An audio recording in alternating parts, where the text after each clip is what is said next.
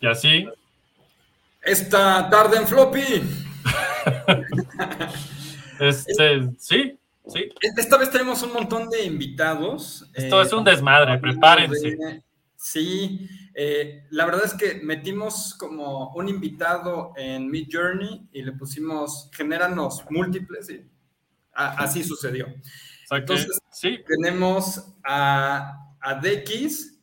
Eh, me gustaría que en este caso DX se presentara a sí mismo porque él abarca múltiples asuntos de conocimiento de disruptivos básicamente que o, nos llevan a un mundo mejor o nos ponen de cabeza, no lo sé, pero cuéntanos de X.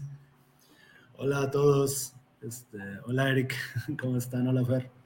Bien, yo nada más, yo me dedico al marketing, pero siempre he estado como analizando el Web 2, que es básicamente donde hemos convivido en Internet durante todo el tiempo, y esta transición que hacemos a la Web 3, que viene como con un cambio de centralidad, ya no está todo moralmente atado y esa transición, pues yo me encargo de nombrarla.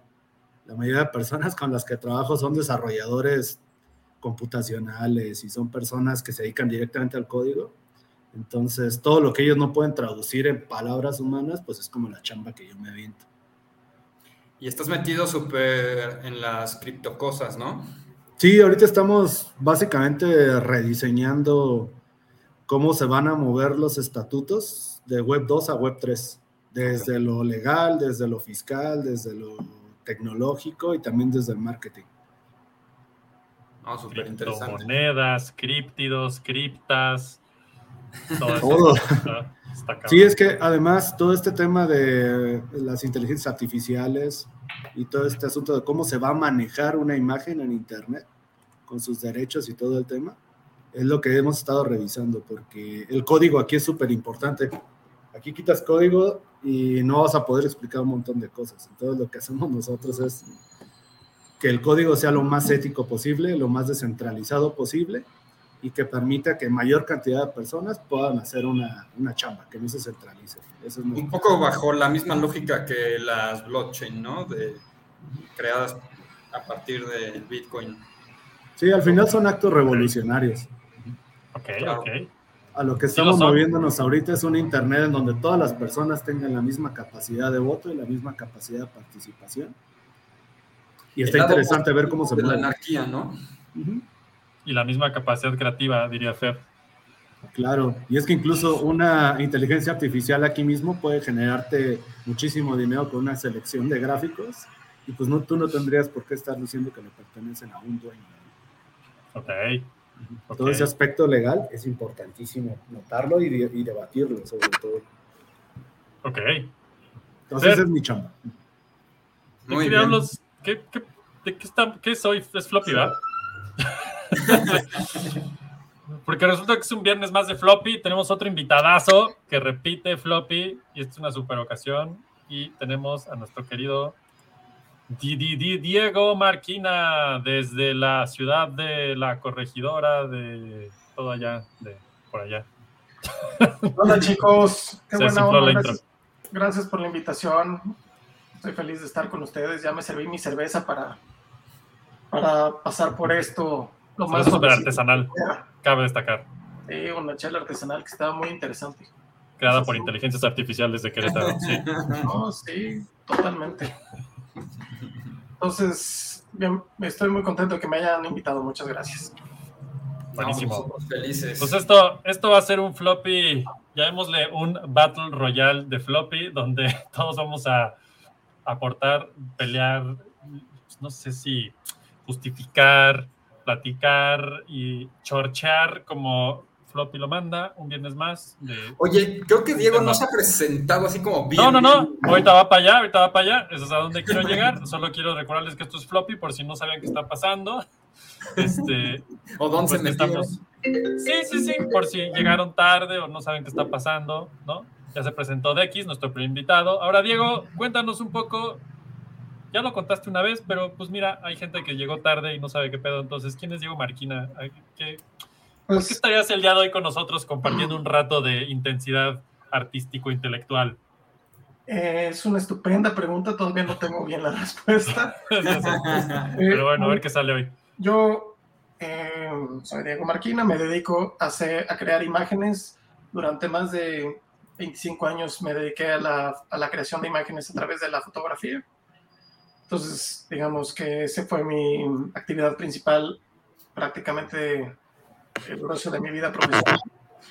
Y también hago otras formas de generación artística, pinto, escribo y, sí me, y los domingos hago barbacoa, así que... Esto se pone bueno, porque es barbacoa artesanal también seguramente. Para los que quieran saber un poco más de, eh, Diego y de lo que hace, les recomiendo darse un brinquito al episodio 40 de Floppy Radio, donde ya estuvo con nosotros hace unas semanas platicando a fondo del arte y de todo ese show. Este, y el día de hoy, pues estamos artisteando de nuevo, pero desde otra perspectiva, ¿no? Exacto. Este, ese es mi tema, ¿no? Eh, todo lo que tiene que ver con arte es lo que me apasiona, me interesa muchísimo. Y cuando Fer me invitó a este episodio, me dio miedo. a todos, créeme. Primero no que vinieras, no, sino estar aquí. Sí, me dio miedo estar aquí porque dije, no sé lo suficiente de inteligencia artificial, no sé lo suficiente de este proceso, no creo que tenga ninguna autoridad para hablar de ello, pero como buen autodidacta que soy y como buen apasionado del tema que soy, he hecho un clavado y ahora ya tengo mis propias opiniones. Me encantaría escuchar lo que tienen que decir ustedes para ponernos los guantes y ver a dónde nos lleva. Está buenísimo, está buenísimo. Pues esto es apenas el inicio, vamos a darle arranque este floppy como lo manda la ley de los viernes de floppy. Y este, recuerden que nos pueden seguir como Floppy Radio en todas las redes, estamos todos los viernes en vivo y si nos oyen en muerto ya en otros lugares, pues coméntenos sus opiniones de todo lo que vamos a decir hoy. A los que ya se conectaron por ahí, saludos a nuestro querido Víctor, Vic Aguirre ya está por ahí. Eh, no sé quién más, saluden, acuérdense que en el chat los podemos leer en vivo, muchachos, y pueden opinar de este programa. Qué cosa, la tecnología, hermoso. Eh, y bueno, supongo llegará, ya tendremos alma en un momento. Ahorita somos todavía como un cuerpo acá medio sin sentido, pero ya, pronto estaremos completos y el Messenger Floppy Z se juntará. Eh, tal, vez, tal vez dicen, dicen que va a haber otros invitados que entran y que salen, no sé, esto hace un desmadre, pero, o sea, pero bueno, así es que mejor le damos inicio a este Floppy y arrancamos. Advertencia, este programa va a ser muy malo. Floppy, un programa de erudición dactilar. Estelarizado por Eric Pichino, Poncho Castañeda, Fernando de Anda y Alma Merino. El programa que tiene más vitamina C que todas las huevas juntas del planeta Marte. Floppy Radio, el único programa transmitiendo en vivo ininterrumpidamente desde 1980.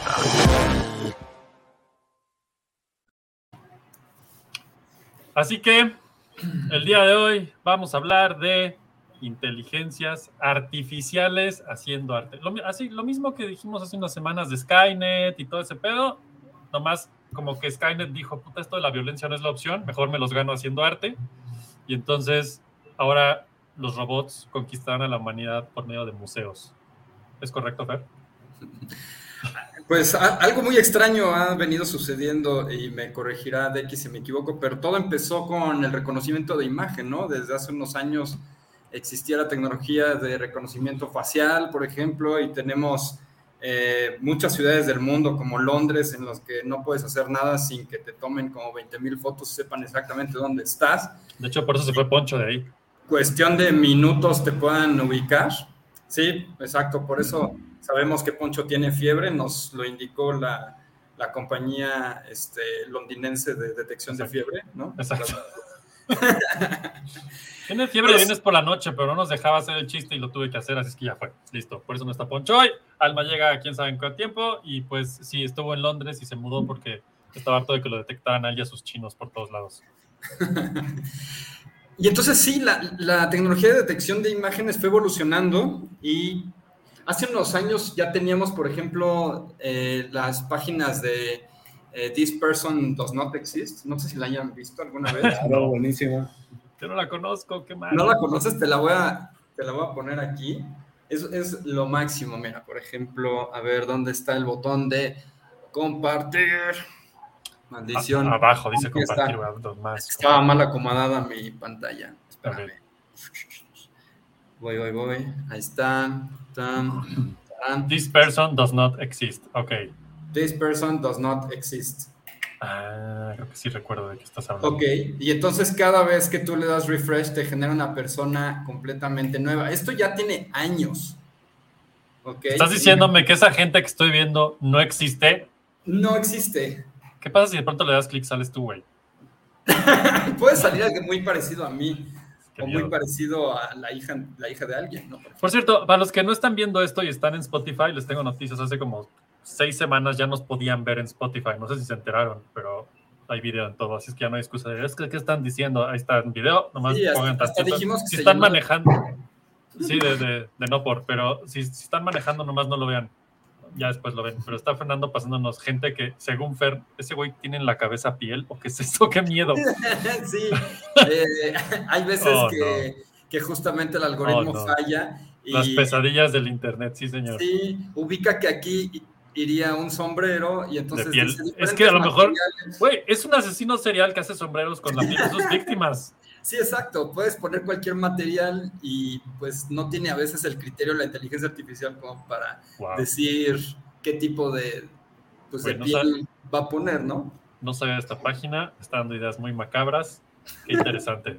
y que sabes, eh, This Person Does Not Exist es como la principal página en donde la gente saca imágenes para cuentas falsas en Twitter. Ajá, es justo lo que pensé. O sea, claro que por supuesto que tienes la, herramienta. Antes que la imagen, está bien chido eh, el propósito de la imagen. Claro. Y cuando alguien lanzó esta IA, pues lo hizo, supongamos, de la manera más noble posible, pero el uso que se le da es donde empieza la controversia de la IA. Y no puede haber controversia si no hay un deseo de la persona que lo está usando. Exacto. Eso es muy interesante. Y, de aquí evolucionaron también los deepfakes, ¿no? Que también han generado todo un, un Los cuales sí hemos hablado en Floppy, eso sí. saludos a Luke Skywalker joven y así. Lo que sí no vi venir fue Dali, Dali 2, y Journey. Journey y Digital Diffusion. Bueno, Stable, Diffusion. ¿Cómo, ¿Cómo, pasó esto de X? Cuéntanos. Pasó demasiado rápido. Ok, no estoy yo tampoco metido en IAS a, a, nivel de cómo se fueron generando, pero lo que sí sé es que con todo este avance de la Web3, cuando empieza a verse una idea de un nuevo Internet que no esté regulado por lo que se domina el GAFAM, de justo a ver, haciendo una pausa, ¿qué chingados es el Web3 de X? Ok, hay gente que dice, ¿cómo? ¿Ya vamos en el 3, güey? ¿Y el 2? ¿No? Hay gente que no sabe que ya pasó el 1. Ajá, o sea, ¿cómo? ¿En qué momento? Sigue pidiendo películas de Netflix por correo. Exacto. Mira, todo el asunto es este. Cuando la web empezó a hacerse un tema financiero en las bolsas de Estados Unidos, un montón de personas dijeron, bueno, ¿cómo hacemos de este producto de las .com algo que nos esté, bueno, generando beneficios constantes?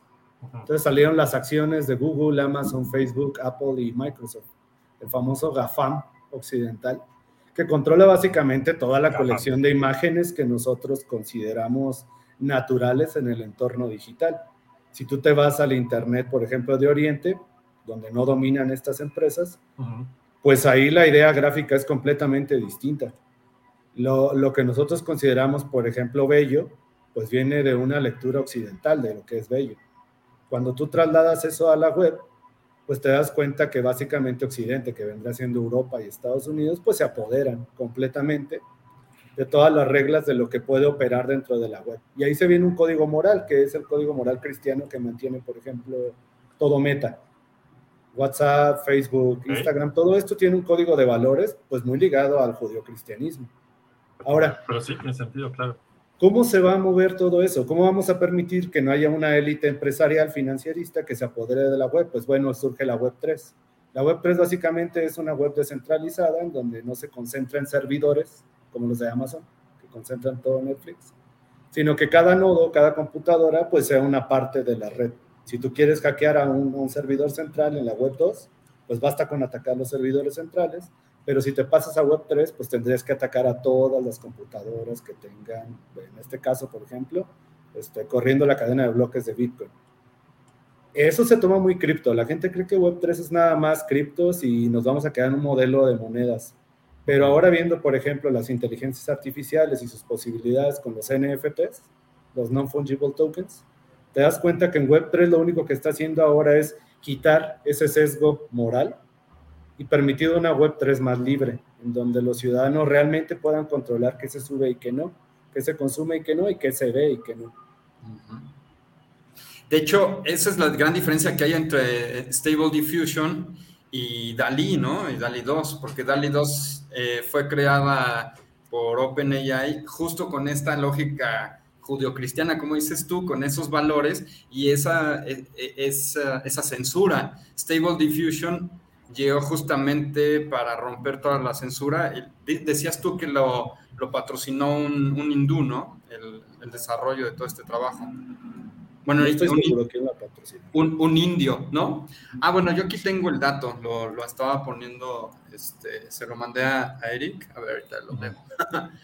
um, por aquí estaba, se llama eh, Emad Mostake, que es un indio eh, radicado en Londres, millonario, que básicamente dijo, no quiero que las imágenes generadas por la inteligencia artificial estén limitadas por todos estos valores que están corriendo en Silicon Valley, así que voy a hacer un software completamente open source y aparte lo más eficiente posible, porque de teras y teras de información ha logrado eh, reducirlo apenas a 4 gigas que corren en cualquier computadora que tenga una tarjeta de video creo que superior a, a, Nvidia 2080, que ahorita es muy adelantada, pero en unos años pues van a ser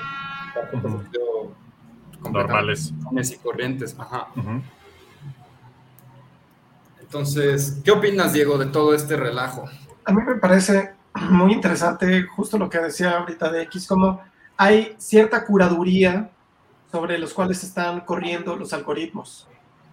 Y esa curaduría es discutible, ¿no? Que es justo lo que él está planteando. O sea, eh, esta moral judeocristiana que le llama y que sí, sí veo claramente de dónde viene su origen, pero también creo que está tratando de hacer, eh, o sea, de donde, lo, de donde alcanzo a ver, el riesgo de las inteligencias artificiales, claro, no en la creación de imágenes, pero como en general, es que muy rápido se dan cuenta que la plaga del planeta somos nosotros. ¿No? claro, Skynet, insisto. Sí, claro. Eso, y además es como casi un given, ¿no? Está, es obvio, es como en el golf, ya está dado, ¿no? Sí. Este, está, está muy cerquita del, estamos muy cerca del problema. Entonces, eh, por ejemplo, el proyecto este de DALI, el, el 1 y el 2, entiendo que uno todavía están en fase como beta, muy experimental, todavía es un... Y están tratando de alimentar el algoritmo de tal forma que no se, que haya menos dilemas este, de propiedad intelectual, menos dilemas de pornografía, menos dilemas eh, morales que justamente coinciden con esta, con esta idea moralina, a veces bastante torpe, que, o sea, la traducción de los libros al, al web resulta bastante torpe, ¿no? Lo vemos en, con, con la censura de imágenes generadas a través de dibujo, pintura, que por mostrar un seno o parecerles subidas de tono, les censuran la cuenta, ¿no? algunos artistas que dices, pero si, si esto lo estoy pintando, esto parece una discusión de, de 1800, güey. Exacto. Entonces, este, creo que, bueno, eso tiene también su lado bueno y malo. O sea, por, ¿a qué me refiero? Porque también en el universo del Internet hay cientos de millones de imágenes chatarra. Esto es como o sea, en esas imágenes chatarra, pues cumplen sus funciones y todo, pero pues no dejan de ser chatarra. si, si el grueso de tu alimentación, de tu algoritmo viene de ahí, entonces el resultado también va a ser chatarra. Que no, no puede conocer, o sea, aunque sea auto, ¿cómo le llama? Autodidacta. Autodidacta, que aprenda solo y sí, sí, sí, pero no tiene la capacidad de distinguir la calidad en una imagen de una, como digamos, en estos valores este, que también han sido arbitrarios y son, eh, que, nosotros les, les, hemos dado a las imágenes, ¿no? Para, para distinguir entre una imagen mejor de una peor. Un algoritmo no tiene todavía esos criterios. Entonces, para ellos, al revés, la repetición de, de esas imágenes chatarra les daría fuerza y peso a que el resultado se pareciera más a eso. Entonces, si en el DALI, por ejemplo, si el objetivo es crear arte, crear imágenes que tengan relevancia eh, emocional, conecten a nivel emocional con las personas, pues la alimentación de ese algoritmo tiene que estar curada, tiene que estar curada y es lo que están haciendo. Ahora, habría que ver cuáles son los criterios de esa curaduría y cuáles son los objetivos de esa curaduría y justamente, como decía X, también tratar de evitar la moral, el, ser un producto moralino, ¿no? Entonces, si yo le pongo este, Venus, el nacimiento de Venus, pues que no me salga una chava. Vas, Fer, vas. Vestida. Ejercicio en tiempo real, venga. Vamos a hacerlo en tiempo real. Por aquí dice Víctor Aguirre, siempre hubo el miedo de que las computadoras quitaran el trabajo a las personas. Dice, nunca pensé que fuera a los artistas. Ese me parece un, una o sea, un miedo muy interesante, porque yo creo que no va a quitarle el trabajo a los artistas. Nada más el trabajo de los artistas va a cambiar. Exactamente. vamos a hacer un... Y eso, esto ya ha pasado en la historia, esto no es nuevo, esto ya, ya nos ha pasado. Muchas veces. Ajá. yo usaba de ejemplo, por ejemplo, los pintores retratistas, ¿no? Exacto, cuando salió esta cosa horrible que se llamaba cámara. Pero fíjate, eso es justo que, lo, que tú, que eres un buen operador de máquinas. Un operador de máquinas, sí. Un buen operador de máquinas, captura imágenes. Ajá, Es, interesante que el comentario venga de ti, porque justo me, me, parece esto. Todos traemos hoy en día una cámara en la bolsa. A lo mejor más de una. Ajá. ¿no? Porque traes frente y vuelta. Entonces, de entrada, dos. Sin embargo, sí podemos distinguir entre un buen operador y uno no tan bueno. Sí, podemos ver que las fotos que toma Eric son mejores que la que toma la tía de mi vecina. Sí podemos distinguir, ¿no? Entonces, a pesar de que la máquina hace estas capturas y hace ciertas cosas, sigue habiendo una capacidad artística detrás de la herramienta y eso va a continuar a mí me interesó muchísimo pensar en cuáles son las nuevas habilidades que vamos a desarrollar para manejar estas herramientas. Y justo lo decía de X hace rato, como en esta traducción de hablar con máquinas, hablar con personas, hablar personas que hablan con máquinas, son, son tres ángulos, ¿no? O sea, el hablar con una máquina, el hablar con las personas y el hablar con las personas que hablan como máquinas. Son ¿no? Y, luego tenemos al ente operador que va a venir del exterior, ¿no? Va a venir acá. Y este, este sujeto va a necesitar un nuevo set de habilidades para poder lograr imágenes que realmente tengan un peso y una trascendencia y que se puedan incorporar al gran flujo de, arte ¿no? que ha habido durante toda la historia. ese set, ese set nuevo, este, está interesante. Yo creo que va a ser muy interesante saber cuáles son esas, ese set de habilidades. Que ahorita me gustaría platicar con Tex, saber qué opina y también tú, Fer. ¿Cómo lo ves? Sí. Mira, yo, por ejemplo, yo siento que esta tecnología de los prompts, de lo que tanto hablan, vamos a encontrar la mejor frase que ponerle para que te genere las imágenes, pues no la veo tan complicada, ¿no? Este, finalmente, eh, con que sigas cierta lógica, más o menos te va a ir entregando imágenes parecidas a lo que pensaste, nada más que en este caso sí están medio feas. Pero yo no creo tanto que. esa que tiene tres brazos, ¿no? Regrésate, regrésate. La de tres brazos. Esa estaba de verdad espectacular. Sí, ah, muy buena, sí. Sí, sí, sí. O sea, no solamente queremos carne, queremos mucha carne. y sabes, mientras menos natural sea la imagen, más nos asombra. Claro. Eso se me hace interesante porque la IA al final está haciendo un proceso didáctico con nosotros. Sí, está y de las cinco imágenes, por ejemplo, que te arroja generalmente una IA, descarta uno cuatro y se Ah. queda con una. Y esa basura digital, como decía Diego, también es un discurso de la propia IA que uno descarta porque uno tiene intenciones desde un inicio. Exacto. Y ahí, ahí en, ese, en, en esa intención radica mucha relevancia. O sea, ahí hay mucho que discutir. Mira sus dos manos. Está bien medio raro todo esto. Aparte tiene, tiene pene. Sí, sí tenía pene. Eso está increíble. Sí, Porque hasta rompe con la visión del género dual que tenemos normalmente. A la IA no le importan los géneros. No, te lo mezcla todo. Mira, Podríamos eso. decir que hablamos de una IA progre. eso está, eso está realmente muy interesante. También, o sea, a mí me cuesta todavía trabajo ver estas, estas imágenes como, como definitivas, como finales, ¿no? Yo de aquí Sí. partiría para crear, o sea, para darle, ya, ya fuera en un, o sea, en un, a través de un medio digital, ¿no? A través del Photoshop o de de aquí, para darle una shineada y trabajarla, hacerla más mía, o la usaría como de boceto para pintar otra cosa en otro medio, ¿no? Exacto. Pero definitivamente vamos para allá. Eso, eso sí está clarísimo que está avanzando a una velocidad increíble. Y es muy interesante, es, muy interesante ver cómo piensan las máquinas.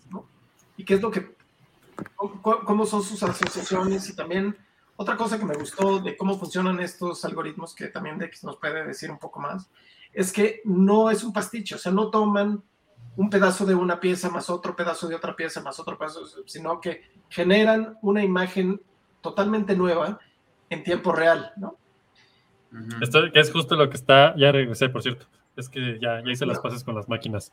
Este, ya él dice, pero la inteligencia artificial no absorbe imágenes de internet, corta y pega, sino más bien aprende, por ejemplo, un caballo, como es su textura, forma, colores, etcétera, para poder recrear un caballo. Exactamente, eso es de lo que estamos hablando. Y eso es muy interesante porque no es un caballo. Termina siendo como la página que nos enseñaste ahorita, Fer, de esto no es una persona.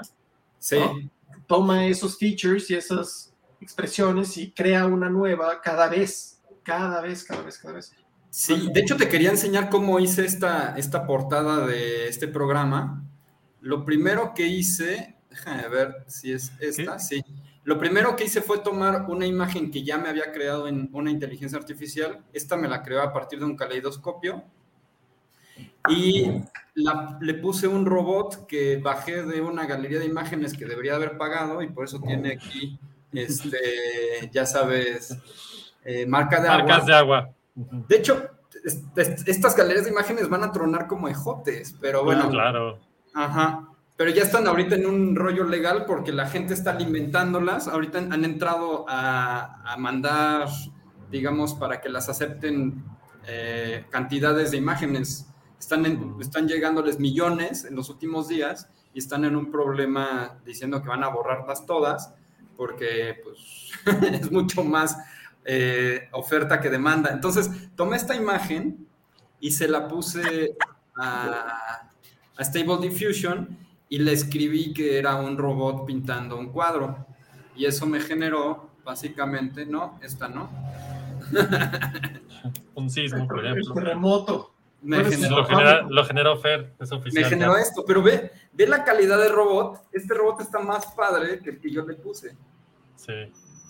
Ya la mano, no estoy seguro qué está pasando ahí, pero. Sí, la ¿sabes mano, qué? las manos, no he visto una mano que hagan bien, la verdad. Pues es que, que es, la, es la realidad, las manos son las difíciles. sí, las manos siempre nos han costado, digo, trabajo las pintarlas a todos, sí. Pero ve, ve ese, ve ese traserito inteligencia artificial droidoso que le hizo, es como de, güey. Sí, es, No una robot, es una robot eh, interesante, vamos a decir así. De eso, explícame. Es hermoso. Si bien, no cinturita. sabe, si bien no sabe de manos humanas, sí sabe de Sí, sí. contornos humanos y lo que se espera de ellos. Ajá. Ajá, porque ve la cinturita, o sea, sí está, está muy peculiar. Y aquí también cabe mencionar que a lo mejor también viene monitoreando a Fer las cosas que le gustan y lo que ve. Es probable, sí. Y- ¿Tú crees? Accede a lo todo. más difícil. No creo llegar ahí, pero sí, de hecho. Dice Sí, aquí Víctor Aguirre. Entonces, va a sustituir o va a tratar de aprender a usar herramientas que dé un proceso de sustitución del arte. O sea, creo que lo que o sea, esto para nosotros como humanos se va a tratar como de aprender a usar nuevas herramientas. Sí, exacto. O sea, al final la inteligencia artificial que crea imágenes no es otra cosa que una nueva herramienta. Simplemente. Y no quiere decir que lo demás va a desaparecer. Seguramente en algunos casos y para algunos rubros específicos se va a transformar. Otras cosas continuarán y, y en el mismo caos en el que han venido los últimos años. Exacto. Pero, por ejemplo, sí veo que... ¿Qué fue eso? ¿Qué fue eso? sí veo que, que hay una... La posibilidad de que muchas de estas imágenes, sobre todo en el primer boom, ¿no? Pareciera que van a borrar de la faz de la Tierra las otras formas de generar imágenes, pero yo pienso que una vez que se asiente el polvo, quedará, como, como platicamos la otra vez, lo, lo más relevante, ¿no? Y también será una herramienta que, conforme la gente que la use desarrolle las habilidades necesarias para comunicarse con las máquinas de la mejor manera, estas personas, que van a ser los artistas del, de la inteligencia artificial, de la generación de imágenes a través de la inteligencia artificial, van a tener casi como un, un uso de lenguaje distinto para comunicarse con las máquinas y, y, obtener resultados más parecidos a lo que están buscando. Que, que por ejemplo, ahorita si, si quisiéramos hacer una exposición, ¿no? Uh -huh. Pero quiero que cuando alguien, o sea, nosotros cuatro, hacer una colectiva. Y, pero queremos que las, las imágenes generadas por Fer y las de Eric, las de, de X y las mías, sean cada una características, o sea, sean, tengan un estilo particular de cada uno de nosotros. Ahorita está difícil lograr eso. ¿no? Que, sea, que, haya que ya hay gente que, que, que, lo está haciendo. Hay, hay, hay, leí por ahí que hay uno que ya bajó el código de Stable Diffusion, lo puso en sus propias tarjetas de video y le empezó a meter sus propias creaciones para que sus imágenes ya tengan ese estilo. Exacto. Lo cual estaría súper fregón. Eso está muy interesante. Y entonces esto sí nos va a llevar a que tengamos una nueva forma de generar arte que es valiosa. Yo no me pelearía con esto. O sea, sería estúpido pelearnos con esto. Pues sí, es como cuando te quieres pelear contra un tsunami. ¿Quién va a ganar? No, claramente. No. Entonces, más bien... El tema que veo también es la IA nos resulta interesante en tanto reta nuestro proceso creativo. Antes sí. de eso, yo no veía que la IA realmente pudiera ni siquiera generar espacios como estos, porque la IA existía y tenemos entendido que en base a código se le dieron órdenes para en ciertas bases de datos gráficos generar un resultado. Pero ahora mismo que, como dice Fer, un autor específico puede meterle como data gráfica a su obra, hace que la IA no esté pensando, pues en realidad nunca está pensando la IA. Y tú te pones a pensar en código, desde que aprendes un programa, lo único que estás haciendo es dando órdenes. Entonces, toda IA viene de la orden de un creador. Entonces, no le veo ningún desmérito realmente a que una IA agarre tu trabajo y con eso genere nuevas cosas. Creo que es un asunto más de ego. Nos sentimos tocados en el lado. Ah, claro. Sí, totalmente. Oye, es que... ¿cómo va a ser que un código me diga o haga las cosas mejor que yo? Es un asunto que le pega al ego del ser humano. Pero aparte nos ha tomado años aprender a pintar, aprender a fotografiar, etcétera.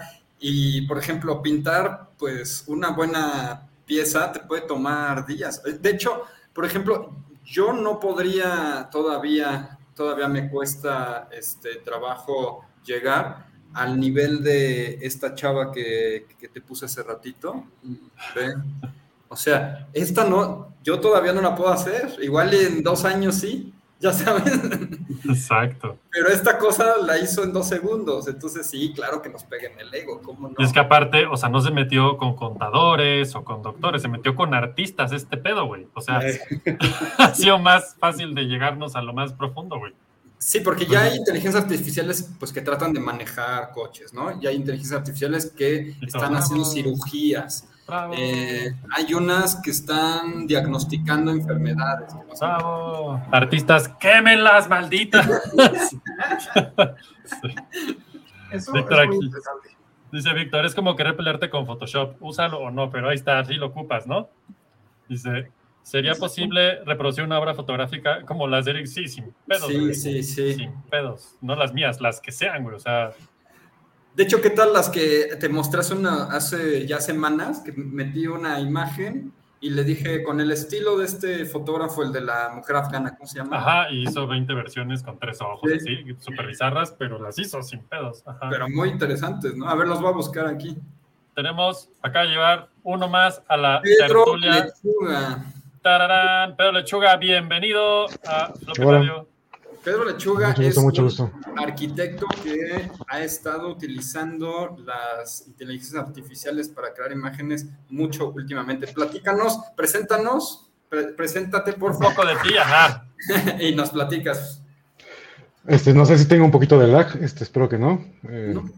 no, perfecto.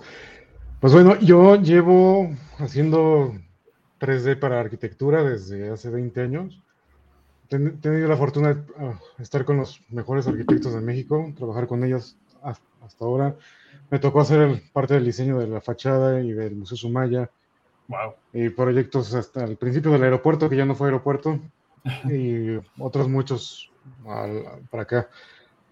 Lo que he utilizado eh, de mi journey sobre todo ha sido la parte de buscar proyectos, de cómo se verían esos proyectos y hice un, ejemplillo ahí de una casita que se me ocurrió a ver hasta dónde puede llevar esta parte, ¿no? Es una casa en el bosque, este, de color negro hexagonal. Así le dije, hazme eso. Y dije, a ver, ok, de estas ocho versiones, eh, hazme, voy a sacar la parte de arquitectura. Si funciona, o sea, porque está padre como imagen, pero pues a ver, de ahí en fuera sigue siendo concept art, como dice mi hija, no pasa de eso. Entonces ya lo llevé a Rhino, este, lo hice en 3D y saqué el render. Funciona, ok, sí, sí funciona. lo estuve usando yo creo que ya desde que salió un poquito DALI 2. Me gustó mucho, o sea, estos resultados que tenía. Y seguía, y ahora hazme una paella negra de humanos. Una jalada así, ya. y sacaba muy, muy, cosas muy padres, porque en el prom cuando le pones los comandos dices, no, ahora lo quiero hiperrealista, ahora lo quiero como ciertas fotos, ahora lo quiero versión Unreal 5 y con Redshift y cosas así, y, te lo va sacando cada vez con más detalle. Pero hay algo que sí me, es una pared que ya no pudo continuar. Es lo que la cosa esta quiere, realmente, no es lo que yo quiero ver. Como artista, uno este, dice, dame el, concept y me vuelvo loco y ahora quiero lo que pone Fernando en, su, en su Facebook. Quiero ahora un gato con una armadura eh, medieval y hiperrealista, ahora con el nuevo prompt que le puedes dar, que es como la versión beta de el upscale de los detalles. Y está padrísimo, pero es realmente lo que tú como artista quisieras ver. Es esa parte que, uy, porque yo le tiro mucho que esto sí es el futuro, pero hasta que nos dé un modelo 3D texturizado, que tú como artista puedas después editar, sigue siendo concept. Y es un concept que a lo mejor tú no querías.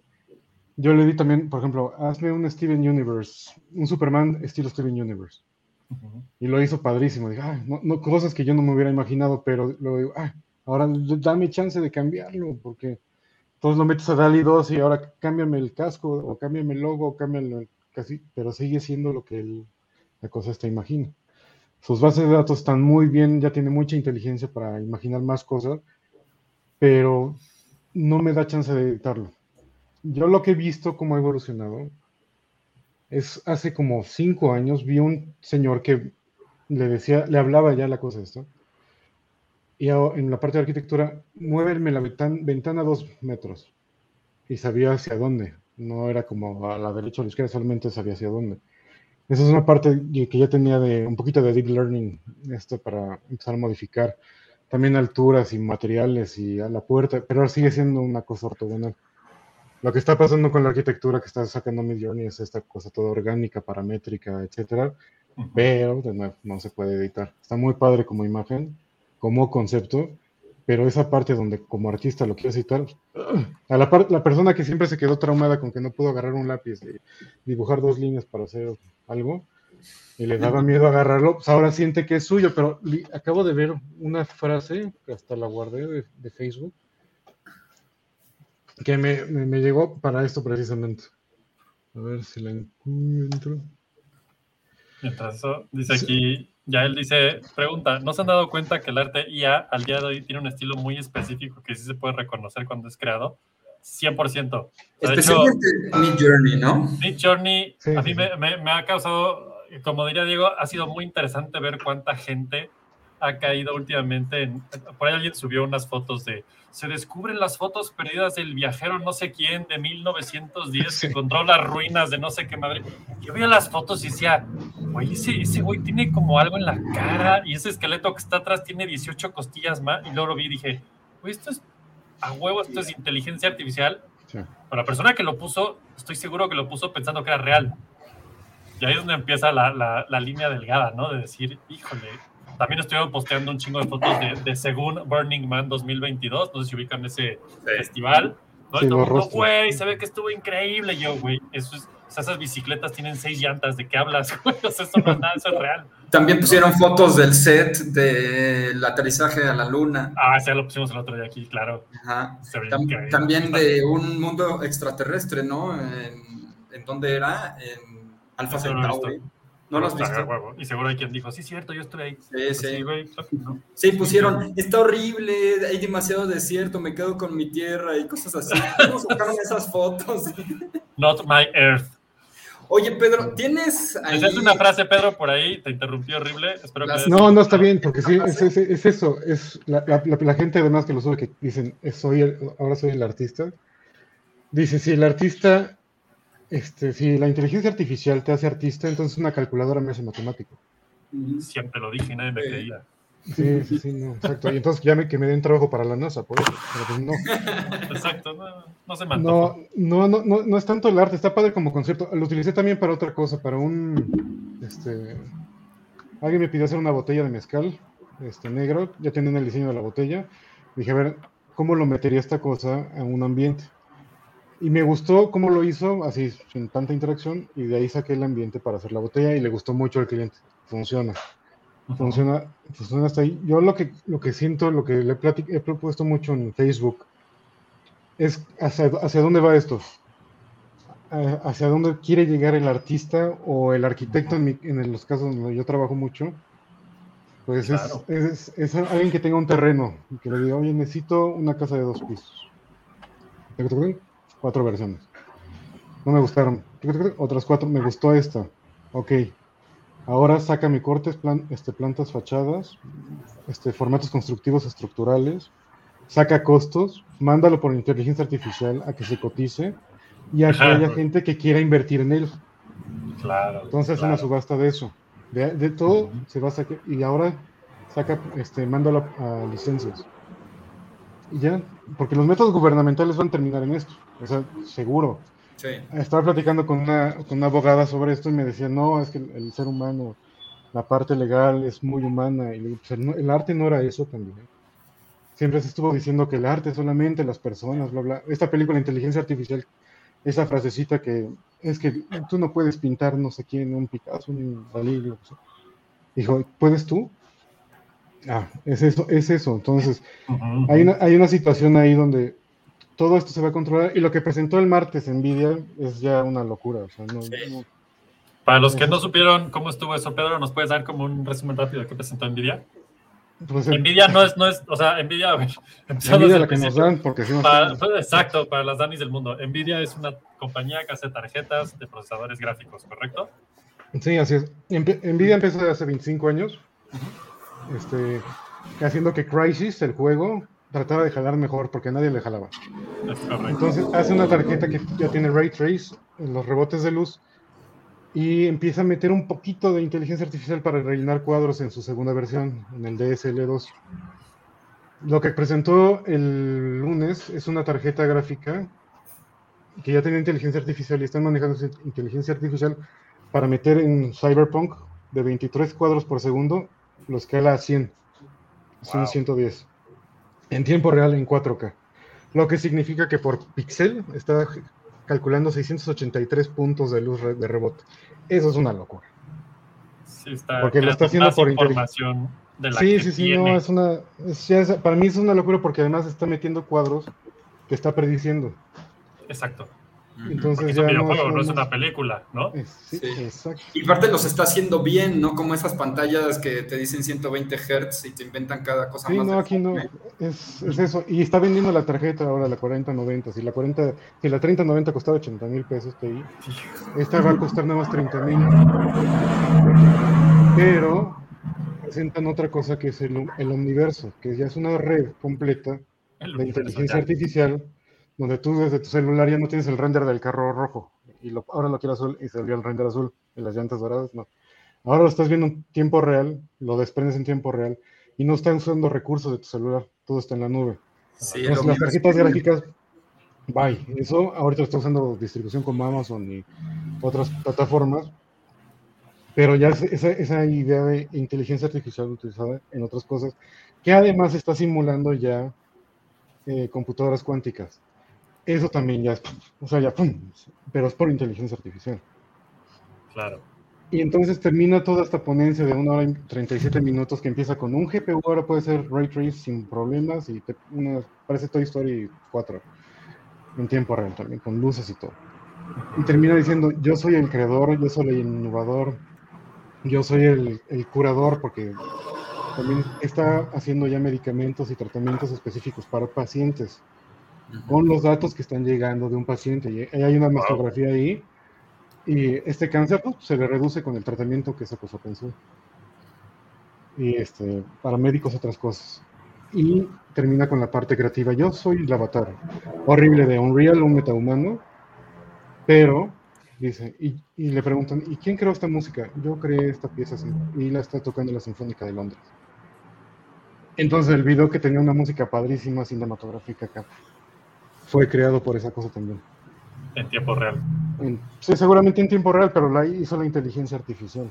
O sea, todo lo hizo la inteligencia artificial. Sí. o sea, Fer, y yo estábamos impactados hace un año del, del, del, keynote que dio el presidente de Nvidia, que era todo en 3D y no lo creíamos después de verlo. Ahora, ahora ya no solo es eso, ahora ya es todo alrededor de eso. Sí, ahora de un videojuego que se quería mejorar, ahora está mejorando los sistemas de distribución, de distribución y de producción de todo. Las noticias de la semana pasada decían que Estados Unidos le prohíbe a Nvidia exportar tarjetas de video a China. claro. Ya sabemos por qué. Porque estos, estos GPUs están haciendo los sistemas de distribución. Pues no quieres que eso lo tenga todos. O sea, que sería lo mejor que podría pasarle a la humanidad según yo ahorita. ¿no? distribución de alimentos, distribución de producción, procesos de este, agricultura, etcétera. Pues todo eso lo está haciendo como quieren enfrentarse en guerrita o algo así, pues hay. sí, no, no, Lo cual va a llevar, como siempre, a que China haga sus propias cosas que seguramente le van a partir la madre de las de envidia y todos vamos a decir, oh, no. inteligencia artificial para mal ahorita, pues también nos daría la torre a todos. Que además China acaba de invertir todo el Producto Interno Bruto mexicano, solamente para desarrollar chips en China, porque Taiwán ya se les adelantó, entonces también es dentro de las IAs y de todo esto de procesadores viene una guerra geopolítica muy cabrona de tecnología. Sí, sí, y, sí, y si utilizan esta inteligencia artificial, ahorita lo estamos viendo para imágenes, pero si lo utilizan ya para lo que debería ser, para ayudar a todo esto. Pues eh, Justo hace unos días un amigo, Lalo, le mando un gran saludo, decía, güey, el día que Hacienda empieza a usar inteligencia artificial, ya valimos madre todos. Sí. Pero imagínate si el gobierno para poner los recursos en el lugar correcto. Claro. Sí, sí, sí, los canales de distribución de todo, de energía, de, de todo, de todo, de todo, de todo. Y en la parte de imagen, ahorita lo que pasó es, ya que con, con no fue con DALI 2, ni con Mid Journey, es la otra, la Stable Diffusion. que es local. Stable Diffusion, ya es que es con tu propio GPU. A alguien se le ocurrió, oye, si lo metemos a Blender, oh, Dios. entonces ya puedes hacer texturas. Ah, sí, lo vi. O sea, está, está a cinco minutos de que va a hacerte cosas en 3D texturizadas. O sea, ya está, está, a dos minutos. Lo están intentando, yo vi que ya lo intentaron. Alguien, hubo un fake news de que pues, pues, ya te lo pasaba a 3D, no era choro, pero. Hasta dos días. Hasta dos, dos días. O sea, si ya está haciendo videos. Claro. Ese video de la chava corriendo en, en San Francisco que cambiaba de ropa. Yo pensé ah, cuando lo vi, dije, hay que flojera estar editando eso y estarle haciendo el tracking y Y sale la chava dice, no, fue todo inteligente, fue Dali 2 haciendo ropa, fue otra inteligencia que hizo los cambios y otro para editar y lo subió. Y ya, no estuvo tan difícil entonces. Lo vimos cambiando caras hace tiempo, este, de, Tom Cruise. Bueno, pues también se puede hacer de Trump, de Obama, de quien quiera. Los deepfakes, ¿no? Sí, sí, sí. Y todo esto también por deep learning, entonces. No hay nada que no vaya a poder hacer, según yo. Claro. Esto, esto bueno, hace un momentito decía Diego y lo, recalca Víctor, dice, pues... AI Fashion Tutorial. Eh, eh, pues un, tutorial de, moda. De... Ahorita, ahorita les voy a poner lo que estaba mencionando. Dice, dice Víctor, el ejemplo de Pedro es como lo que decía Diego, lo usaría como un borrador para después traducirlo en otro medio, darle una chaineada en Photoshop. Pues es que sí, creo que ese es como, ahorita al menos lo que yo también entiendo como su uso ideal, ¿no? Eh, y luego ya el Domínguez por aquí dice, cuando una inteligencia artificial pueda resolver ecuaciones matemáticas que el humano no ha podido. Ahí es donde se va a poner muy interesante esto. Yo creo. Si no es que ya pasó y más de una vez. Está pasando ahorita que estás generando las proteínas para los medicamentos. Entonces yo creo que ya sobrepasó eso. Si llega a consolidar la, la, teoría M, pues ya sí. Exacto. O sea, sí, sí, sí creo que estamos a pasos de ver cosas que, o sea, más allá de decir, oh, nos está robando el arte, es como, güey, esto va tanto más allá que creo que no lo estamos ni entendiendo de tanto la cosa más del allá arte, que va, ¿no? Pero la cosa del arte que yo estoy viendo es que no, estuvo chistoso cuando lo estuve usando y lo dejé de usar. Fue así como, mm, que está padre, pero no está proponiendo nada. De verdad, no veo que propongan nada. Todo, cualquier cosa que he visto que hagan de arquitectura de ahí, por, por lo menos, o de personajes o de concept, lo puede hacer una persona. Claro. Una persona artística o que quiera, tenga esas capacidades artísticas, pero realmente no está proponiendo así en la parte de arte, pues no, porque hasta tú le dices, lo quiero como Van Gogh.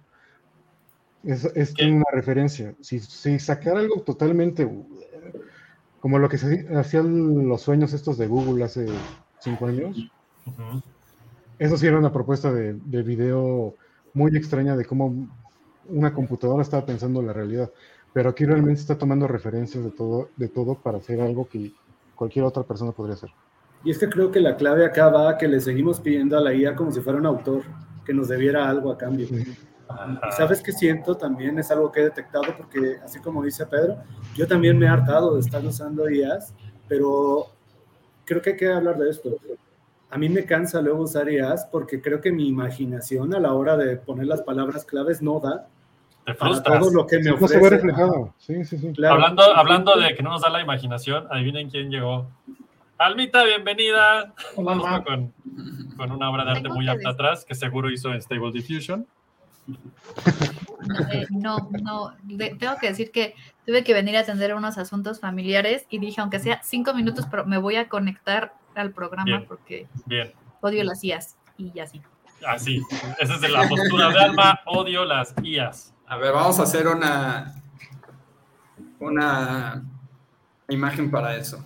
mientras sigan, Entonces, bueno, decía, decía de X que, que, justo eso, ¿no? O sea, el tema es que, pues sí, le picas, a mí también me pasó, me dio como el mal del junkie, así de, a ver, güey, a ver, güey, a ver, güey, como pues sí con dulce, no decías, no mames, ay, no mames, y otro, y otro, y otro. Y un momento que dices, pues llevo tres horas haciendo esto y no he hecho absolutamente nada, y esto pues, está padre, pero no es lo que yo quiero, pero sí se acerca, pero está interesante, pero a ver qué más hace, creo que va por ahí, ¿no? de ahí es, justo a eso me refería con, con, el set de skills que vamos a necesitar, un, o sea, un grupo de personas que van a ser los artistas de, que van a generar imágenes con inteligencia artificial, van a dominar ese lenguaje, ¿no? A diferencia de, de nosotros que, que, ahorita estamos un poco picándole y nada más echando ideas, eventualmente esto se va a depurar y van a ser como, van a tener, o sea, estas, estas personas van a tener ese set de habilidades para hablarle a la máquina de tal forma que el resultado se parezca más a lo que están buscando, menos este, y, obtener un mejor resultado. Que una vez más, o sea, cualquiera puede agarrar la cámara y tomar una foto, más cualquiera puede textear una línea, o sea, ingresar una línea de texto en una inteligencia artificial, pero no cualquiera lo va a hacer bien. Y ahí es donde ahí es donde va a radicar el artista, ¿no? Eso es lo, para este proceso en particular, esa va a ser su, su, nueva, su nueva visión, su, nueva, su nuevo trabajo, su nuevo set de habilidades, que es eh, comparable a, a, la destreza del pincel o a saber usar un lápiz o a usar una cámara. ¿no? yo, lo que he visto, yo lo que he visto, Diego, es que cuando alimentas a la IA con otra imagen y a partir de ahí le generas un texto, la, la imagen que te va a dar a cambio es bastante buena. Le puedes tú, tú dar, no sé, por ejemplo, te voy a poner, les voy a compartir una imagen así sencilla. Miren, aquí está lo que la imagen que Alma debería tener de fondo. Heard Artificial Intelligence Pollock Style. ¿Cuál te gusta, Alma? La quinta. Si tengo que elegir una, la quinta. Pero justamente eso, un poco lo que, lo que decía Diego, o sea, tiene toda la razón. No cualquiera que sabe, o sea, no cualquiera que sabe escribir puede crear El Señor de los Anillos. No cualquiera que sabe, no, o sea, agarrar una cámara hace creaciones como las que hace Eric, por ejemplo. O sea, sí hay un tema del talento que va, que va a implicar también crear arte digital, porque por mucho o sea, la IA se sigue alimentando de cosas que hicieron los humanos. Sí, por ejemplo, mira, aquí, le puse una, aquí le puse una pintura digital mía y le dije que quería una foto de Steve McCurry y bueno, lo que me entregó pues no es lo que imaginaba, pero me parece bastante interesante, no sé. Pero si te das cuenta que tiene las manos raro. Sí, las manos un poquito, solo, un poquito. wow. Por ejemplo, esta es una maravilla. Bien podría ser una portada. ¿Están de acuerdo que esto es muy bueno? O sea, esto, esto que está diciendo Fed, pues es eso, es un garabato, pero garabato, nivel garabato de un pseudo Elvis, y pues ya la inteligencia lo vuelve un Elvis y, mira, y mira, Diego, fíjate, aquí el prompt es Elvis y aquí el prompt es Old Award Winning Photography Realistic HQ y la diferencia no la encuentro. Sí, exacto. Entonces... No estás hablando el código, güey. O sea, no, lo que, lo que estoy diciendo es que ni siquiera importa tanto el prompt, es lo que estoy diciendo, que yo creo que le damos tanta, tanta como, como si fuera magia negra y hay un rollo de la... Saber el hechizo, claro. Hay un rollo de la autoridad y hay un rollo de, de, que le ingresaste y por eso te digo, si le ingresas una imagen, creo que vas a obtener una imagen muy interesante también, más que si le, ingresas texto. No, sin duda va a haber, o sea, va, a haber todo tipo de híbridos, un poco como lo que decía Pedro, ¿no? O sea, si, si tengo un terreno en particular pues, y se lo ingreso a la máquina, el punto de partida está mucho más cerca de, de lo que necesito. Si ya tengo una idea general de lo que quiero y se lo ingreso a la máquina, tanto en imágenes como en texto, pero aquí hay un factor que los que hemos trabajado con clientes lo sabemos muy bien, que es que nadie sabe lo que quiere. eso, justo, eso justo es toda la, creo que el tema de donde todavía tiene que tener la intervención humana es que tú le puedes decir algo, por ejemplo, el Elvis, el Elvis de Fernando, ¿no? Pero ¿cuál es la intencionalidad? ¿Para dónde se va a reproducir? ¿En qué lo vas a poner? ¿Qué es lo que va a ilustrar? Todo, todo ese contexto la IA no lo tiene. Y describírselo para que te dé una imagen que se eso, creo que sería, pues ahí ya estás programando. Tendrás que darle comando de lo quiero para una portada, quiero que represente algo, quiero que sea para un museo, quiero para un cliente indeciso que te va a pedir, sí, pero el Elvis no podría estar más delgado, modifícalo. O sea, todas esas cosas que, que son contextuales, todavía las IAs no son contextuales. Y eso todavía creo que es en lo que están trabajando, sí, pero creo que les va a tomar todavía un tiempito llegar. Y, y hay muchos temas de intuición, Alma. O sea, que nosotros, por ejemplo, conoces a, vas a ver a un cliente, ojalá no ofenda a nadie, vas a ver a un cliente. Y resulta que, resulta que tu recepcionista tiene un cierto perfil, tus secretarias tiene un cierto perfil. Y, ¿no? y ves las fotos de su esposa en su, su escritorio y tiene cierto perfil. Y luego te dice, ok, hazme un casting, pues aquí le llevo. Pues, ¿No? Pues sí. Exacto. Eso, esa información que adquiriste a lo mejor de forma más intuitiva, ¿no? Eso es muy difícil de alimentárselo todavía a la inteligencia artificial. Por eso insisto en que justamente vamos a desarrollar nuevas formas de comunicarnos con la herramienta. No todos, porque también qué hueva. ¿no? O sea, necesitamos que algunos se comuniquen con esta herramienta y otros haremos las cosas de otra forma. No, no va a ser una solución para todo, eso está clarísimo. Sí, exacto, y eso es el, ese es el fatalismo, ¿no? Actual, de es que va a reemplazar todo y nos va a... O sea, es como, wow. Sí, yo creo que todos nos sentimos así. pañales, todavía le estamos exigiendo que se mueva a lugares a donde todavía no se puede. Si claramente no nos da cinco dedos fijos, no le vamos a poder estar pidiendo, o sea, vamos a poder imaginar, porque es nuestra chamba como creadores y como seres humanos. Pero si a uno nos da cinco dedos parejos, o si va a faltar todavía rato de aquí a que haga lo que queramos, lo que estamos haciendo ahorita es nada más emparentándonos con una nueva forma de detectar la lectura de imágenes, que incluso es un tema que me gustaría platicar porque la única forma en la que se puede interactuar gracias a DALI 2 ahora es con imágenes, como de MetaFer, pero antes de eso, la única forma del creativo de generar una imagen era a través de keywords. Y los keywords, si no lo sabes usar realmente una persona que trabaje sí o una persona que trabaje Google AdWords, es muy difícil que con... Es que no pensamos así en cuanto tengamos keywords claves, pues claramente si lo sabes manejar, te va a dar una imagen mucho más cercana a lo que tú imaginas. Ahora, esto sí haría que las personas voltearan a ver más sus pensamientos creativos a manera de líneas de código. Porque en cuanto las sepas dominar es cuando la imagen te va a responder un poco más a como tú creas. Yo no soy tan bueno en código, por eso es que las IAs al final me terminan hartando, porque no les puedo dar la orden en las keywords, pero es un gran salto que ahora le puedas meter una imagen agarrar una parte de esa imagen y pedirle que te la borre. Eso es mucho más creativo. Siento que avanza DALI 2, en este caso, más en la forma en la que se introducen los comandos de órdenes que en la forma en la que lo recibe y las que te muestra algo. Y otra cosa que le decía Diego, sigue respondiendo a una estética. Y esa estética es permisible. Ahora, ¿qué vamos a hacer cuando haya IAS que no tengan este filtro estético y nos den imágenes que nos molesten, que nos duelan, etcétera? porque vamos a estar censurando nada más un algoritmo. ¿Sabes otra cosa que me llama la atención de X? Que también toda esta programación está hecha para, para, angloparla, para angloparlantes. Todo el código está hecho bajo el idioma, o sea, no solamente lo que tú decías hace rato, que sigue siendo muy interesante, de la moral judio-cristiana, pero es la, moda, la moral judio-cristiana para los angloparlantes. Entonces, el, el, universo es un nichitito. chiquito, ¿no? No, y, no solamente, perdóname, digo, no solamente angloparlantes, sino también cisgénero, blancos occidentales y hombres.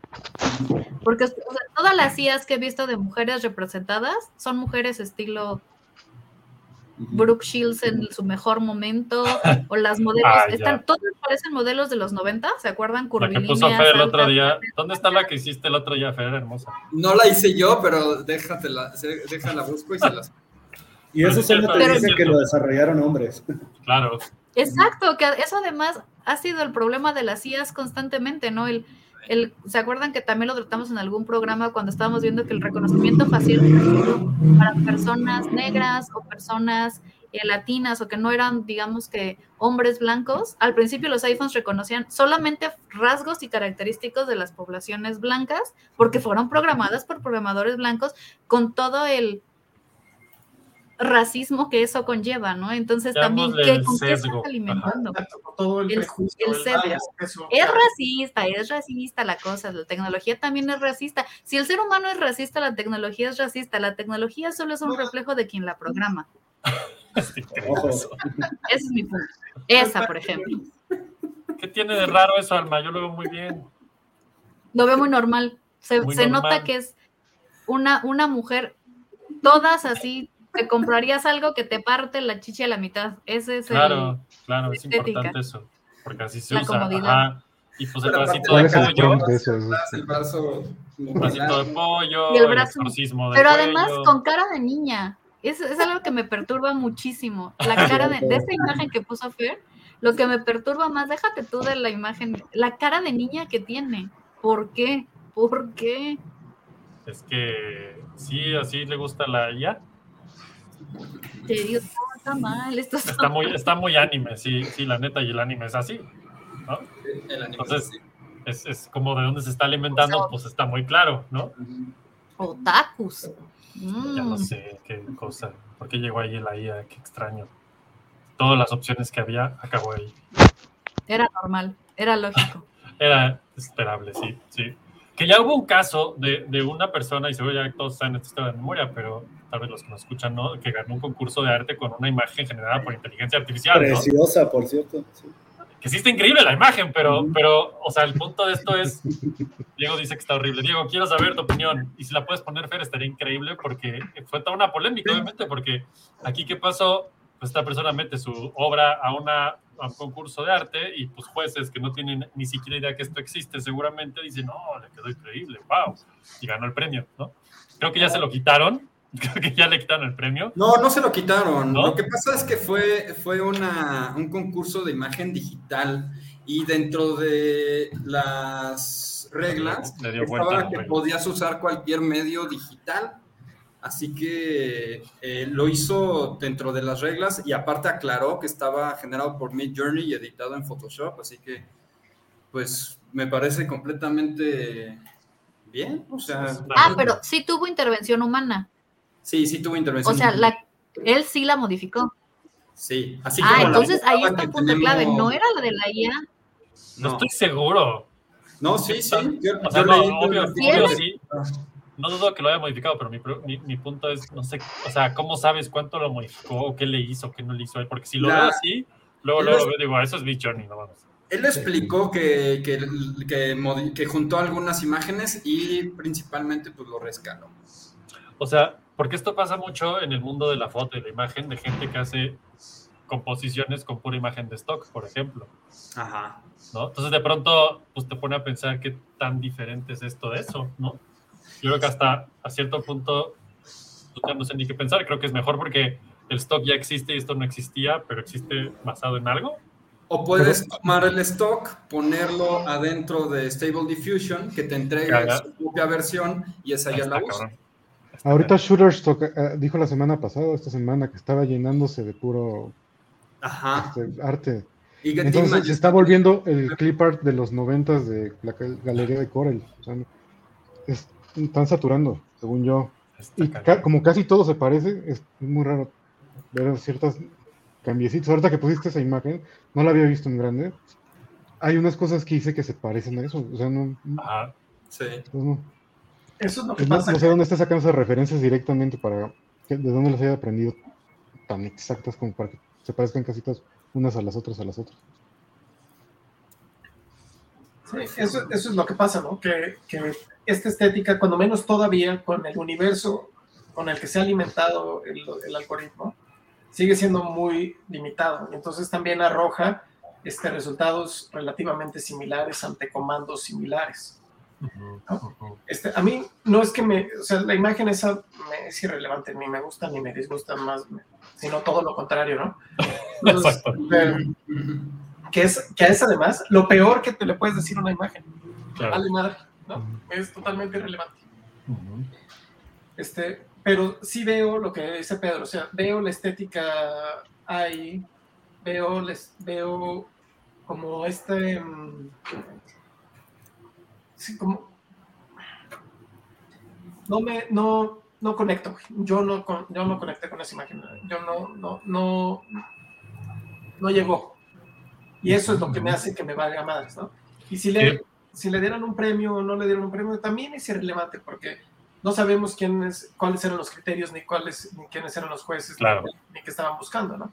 Claro. Entonces tampoco, eh, le, digo, comparado contra el, contra el NFT este de Bebop que se subastó en Sotheby's, se vendió en creo, 80 millones, no sé cuántos. Me sigue pareciendo horrible. Y no solamente me parece horrible, es realmente una vergüenza, ¿no?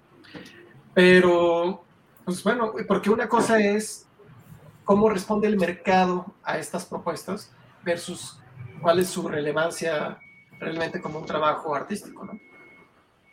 Yo veo ahí que todavía tenemos cosas por hacer. Eh, en ese sentido, prefería el Elvis de Fer. Me gustaba más. ¿Cuál? El Elvis. El Elvis es, más relevante. ¿Qué, qué pasa ¿Saben, que ¿Saben que ven ese detalle, como esta imagen que pusieron? Que al final va a ser como lo que empezó haciendo Duchamp. no es tanto que la obra sea preciosa o no lo sea, sino cómo, la, cómo el concepto lo vas a dialogar. Por ejemplo, ahorita que lo dijo Diego, me resalta porque, ok, estamos acostumbrados a un mundo en donde las imágenes se ven de forma polarizada, o me gusta o no me gusta. ¿Por qué? Porque van ligadas a un autor, pero ¿qué hacemos ante la mirada desinteresada? Porque la imagen no la compete de ninguna persona, es decir, tú no tienes polaridad ahí. Ni te gusta ni te disgusta. Ahora pasamos entonces a un plano de juzgar imágenes que te pudieran resultar intrascendentes, que es lo que yo te digo, cuando uno mete un comando a, por ejemplo, yo lo metí a DALI 1, pues te da seis imágenes y te quedas con una, pero esas cinco existen. Y esas cinco ya son parte pues de la existencia y uno le dio la orden, esas sí son tus imágenes, existen gracias a ti. Claro. ¿Qué, qué, qué, tanto el que uno cree una imagen o algo es realmente suyo? Si, tú le das el prompt, se genera una imagen, aunque esté en tu cuenta, obviamente, pero ¿qué tanto es tu creación? Porque hasta donde sé no salen dos imágenes iguales, ¿verdad? Nunca salen dos imágenes iguales. Ajá. Entonces aquí lo que te haría dueño es haber dado el clic y meter cierto comando. Ajá. Pero eres creador de una imagen, eh, por eso. Pues eres creador de la orden de comando. Miren, les quiero mostrar algo. Por ejemplo, puedo llegar yo aquí a Pexels y tomar esta foto que tiene derechos de autor, la bajo. Este es un tutorial en tiempo real de FER, de cómo usar la inteligencia artificial. Me voy a Stable Diffusion. Ajá. Aquí le hago upload a la misma imagen. Oye, a ver, antes de que hagas todo ese show, estoy, o sea, para los que no conocen, ahorita Fer tiene aquí Stable Diffusion abierto y veo que hay varios sliders, o sea, sí, mira, ya, no es pura casualidad este pedo. A ver, mira, aquí me voy aquí a Dream y aquí está el prompt. Si yo me bajo del lado derecho, aquí yo le puedo ir al editor y entonces aquí... Sobre esta imagen está la que bajaste. La chava que acabo de bajar, ¿no? entonces, sí existe, ese humano sí existe. Ajá, entonces aquí voy a escribir una, un texto que sea lo que estoy viendo, para que no termine siendo una cosa rara, ¿no? Porque también le puedo poner cohete espacial y pues me vas a hacer una reinterpretación de esos colores y píxeles. Que la vuelva a no, yo ahorita quiero esto mismo, entonces voy a poner woman between lips, ¿no? Lips o lips, porque son cosas bien diferentes. Como hojitas. Eso es así. Sí, no, este, labios no. Entonces ya le doy aquí dream para que lo sueñe. Dream es el como, ok. Entonces no lo estás creando, ya se resolvió la pregunta, entonces ahí de aquí, y Pedro, lo, y vas a tener una nueva imagen de nada. Y que se llame soñar está interesante, ¿eh? Está muy loco. Eso me gustó, fíjate. y ahora tienes, esta imagen ya es tuya, es única. Si no existe, claro. Está loquísimo, ¿no? Estoy seguro eventualmente vamos a llegar a un, un punto donde va a haber forma de rastrear la imagen general en IA, desde dónde vino y que siente que tanto es tu derecho de autor contra la imagen original, contra el... Oye, estoy duda. ¿Alguna vez has visto la metadata de la imagen? No. Porque eso ya debe existir. O sea, eso que estás diciendo. ¿De las, ya generadas? A ver. Estoy segura que las imágenes ya generadas, toda la metadata trae quién la creó, en qué programa se creó, con qué usuario, pues qué comandos. debería, ¿no? Yo creo que lo tiene. Eso ya se hace desde hace mucho tiempo en programación. claro. O sea, eso, esa descarga de metadata debe de estar en la imagen. Y hasta las fotografías que tomamos tienen metadata. Sí, sí, sí. sí muchas veces te ponen ahí qué, qué velocidad y qué diafragma y todo. Aquí no estoy viendo nada. Ese, es un tema interesante porque si te genera metadata, pues al final del día tienes tu identificador. Ahora, a lo que yo quería llegar también con esto es, ¿cómo pasas de esto a un NFT X? Ah, simplemente lo subes, ¿eh? Ya. No hay nada complejo, sí. Y con NFT ya nos metemos también en otros temas porque hay personas que ya hay personas que ya están metiendo completamente un montón de imágenes que sacaron en, en inteligencias artificiales y tú la puedes trepar como una colección de, de NFT privados. Y con suerte de venderlo y generar este dinero de dar tres clics, ¿no? El tema del NFT y para que funcione, pues es que tengas alguien que desee tu NFT. Tengo amigos que son ilustradores, suben sus NFT, nadie se los compra y se enojan con la tecnología. Pero pues es como, carnal, si nadie, si nadie se enteró, si realmente tu obra no es muy cotizada en, en el plano tangible, pues tampoco lo va a hacer allá. ¿Supieron lo que pasó ayer con, el, con el Frida Kahlo que, que quemaron para... Oh, eso estuvo, es muy interesante eso. Platícanos de eso, Diego. Pues mira, eh, la verdad es que vi la noticia, me desagradó eh, mucho y entonces... Cerré mi computadora y me la abandoné a media Exacto. Entonces, pero lo que alcancé a ver es un, una persona que tenía en su colección un dibujo de Frida Kahlo. Un original de Frida Kahlo. Él, él anuncia que está evaluada en 10 millones de dólares, cosa que está muy exagerado porque era una pieza pequeña, además no era una pieza demasiado importante, pero bueno, el caso es que le pone un valor en dinero. Aparentemente esta pieza se reprodujo digitalmente y se fraccionó, se tokenizó, ¿no? y la quieren vender en NFTs.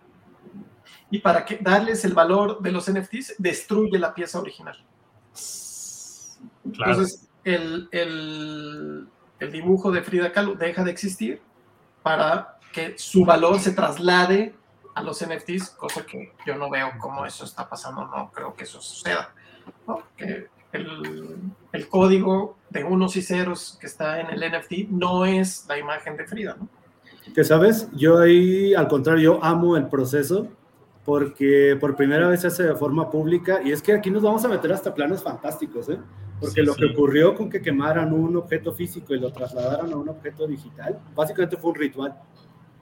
Sí, te pones a ver cómo ocurrió, o sea, lo quemaron en una como tipo copal, quemaron la imagen y ah, eso generó que su nacimiento en Web3 o en este caso en, en un NFT este fuera posible y eso es muy interesante. La mayoría de personas que quieren agarrar imágenes y colgarlas a NFTs, pues no entienden que el token no fungible, su fungibilidad significa que no se puede repetir. Hace poco vi una campaña en donde personas que creaban un vino tenían la botella original de un vino bastante caro y al mismo tiempo le crearon un NFT a la botella. Y yo tuve este debate con mi novia porque ella decía, es que tanto existe como botella como existe como NFT y ya tú como comprador decías, quiero el NFT para tener completamente esta botella y la empresa agarraba el pomo de la botella real con el líquido y lo rompía. Y si tú querías la botella, pues quemaban el NFT, porque no puede existir dos veces en un mismo plano. Pero esto que hizo el chico de Frida Kahlo, que al final, bueno, en principio a mi Frida no me encanta, el proceso, etcétera, pero sí es más interesante que se haga públicamente eso porque es la única forma de manifestar realmente que deje de existir en un plano una imagen y nazca en otro. ¿Y por qué es importante para ti? Eso me parece con ganas de aprender. ¿Por qué es importante que no exista en las dos versiones? Eh, mira, yo trabajo en un proyecto que es sobre créditos de carbono. Es una cosa aburridísima del Acuerdo de París, etcétera. Pero el gran problema que existe es que en este plano, cuando existe un token, en este caso un código, la gente lo usa dos o tres veces o cuatro, se hace mal uso. Tú podrías venderle ahorita mismo esa Frida Kahlo real en NFT a seis personas en Canadá y a seis personas en la India y puede que les hayas vendido el mismo. Pero no acá, pero no es el punto de los NFTs, que una vez que se sale este código generado para esta pieza es, no es duplicable como tal. Ahora, como existe la imagen, como existe la imagen real de, de, la obra de Frida Kahlo. Ah, lo este vuelve a hacer uno más y otro más. Tendría, existiría en un plano y existiría en otro. Pero también te voy ya no hablamos de la misma. Déjame, es una pregunta técnica. Yo digitalizo este, este, este dibujo. Entonces, antes de convertirlo en código en el NFT, tengo el objeto físico y su JPG, por decirlo.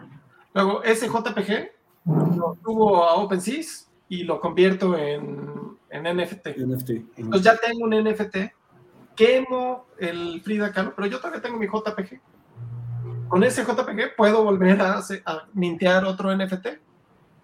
No, haz de cuenta que lo que te da poder en el NFT no es que exista la imagen como tal. Mucha gente dice, ah, pues si es el más caro del mundo, yo lo doy guardar en mi computadora y ya es mío, ¿no? Pues sí, claro, pero a ver, intenta vender esa copia. No, no, queda claro que... lo, que pasa del NFT es que lo único que hace es que te hace como dueño de una sola cosa en un espacio descentralizado en donde todos pueden ver que tú vas a ser el dueño. Es un registro de propiedad. Pues es como el certificado de autenticidad de cualquier obra. Exacto, porque por ejemplo, el, se llamaba Fantasmones Siniestros, la obra de Frida Kahlo. El, el, dueño era, era el único dueño, o sea, ya estaríamos entrando a temas no como de, reproductibilidad de la obra, que es un poco la pregunta que no sé si viste la pregunta que nos hace Víctor en el chat, que es, ¿deberíamos quemar los libros porque ya hay PDFs? No son como dos medios que deberían coexistir. O sea, cada uno, o sea, ¿por qué si existe en la realidad no puede existir en lo digital? Y si existe en lo digital no puede existir en la realidad. Al final es, yo sé que son, esto es como muy filosófico y ya estamos entrando como a temas de comunidades y, pero... Sí, bueno, yo lo que, lo que noto eh, principal es... A ver, dime. Se, se fue el audio. No, Van, Van, es ah, que no, estoy en casa de mis papás y el internet es como, los oigo como medio desfasados, entonces van, perdónenme muchachos. Sí, miren, no, no me quiero meter tampoco a que esto sea solo de NFTs, pero por ejemplo la pregunta de si todos los todo va, va, al mismo lugar eventualmente, si me preguntan. es que mira, yo siento que en cuanto se vaya a unir realmente bien las inteligencias artificiales con el uso de imágenes, en este caso tokenizadas, porque eso es un NFT, ahí va a empezar todo un nuevo mundo y más que nada se va a poner divertido en lo legal. Que es esto que estamos platicando. Por ejemplo, en la pregunta de si ya tendremos, tendremos que quemar todos los libros porque ahora están todos los PDFs. En principio, pues no. ¿Por qué? Porque no estamos buscando la originalidad de autentificación de una sola cosa. Pero, por ejemplo, si la inteligencia... pues es mucho lo que Si la inteligencia artificial le dices que diseñe una bicicleta y esa la produces. ¿Ahí cómo funcionaría? Sí, ahí cómo funcionaría. La produces físicamente. ¿En el caso como tokenizable? O... No, a, derechos de autor como tal, ¿no? Sí, sí, sí. ¿Cómo te digo que aquí lo importante es lo legal? O sea, lo divertido va a ser lo legal, porque si te sales de lo legal es posible. Y yo creo que también hay que checar mundos en donde salgamos de lo legal. Épicas de cualquier mexicano de los últimos 200 años. Si te sales de lo legal, todo es posible. Yo creo que lo que acabas de tocar de X es muy interesante porque también cuestiona el cuestiona la autoría, ¿no? ¿Quién es el autor? Exacto. Al final, eh, siendo que estos, estos, eh, estos software es, es una herramienta como equivalente a un lápiz o a un pincel o al lienzo o a tu máquina de escribir para crear diferentes otras formas de, crear.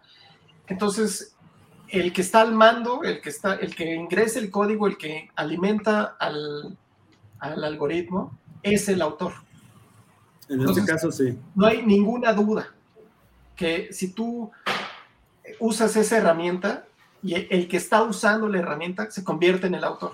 Entonces, contestando un poco la pregunta de Pedro, si tú alimentaste ese algoritmo y tú, tú escribiste esa línea de código, esa línea de código, y tú le pusiste Dream al software, es tuya, no hay duda. No, Tú, eres, tú, eres, el autor.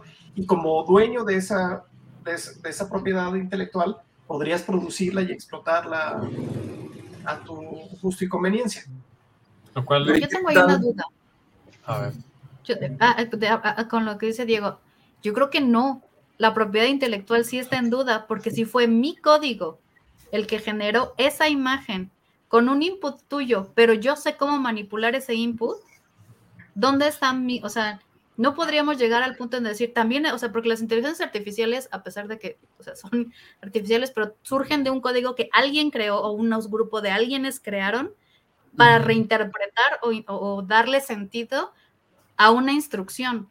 Pero tu instrucción por sí misma no genera nada. Sin mi código no, genera nada. Entonces. Entiendo tu punto perfectamente y me gusta la discusión y déjame, te, te lo pongo en esta, en esta perspectiva. El señor Olivetti, no ha demandado a ningún escritor que haya usado su máquina de escribir. Exacto. Que sepamos. Eh, al final es una herramienta y los que crearon el código lo crearon como una herramienta.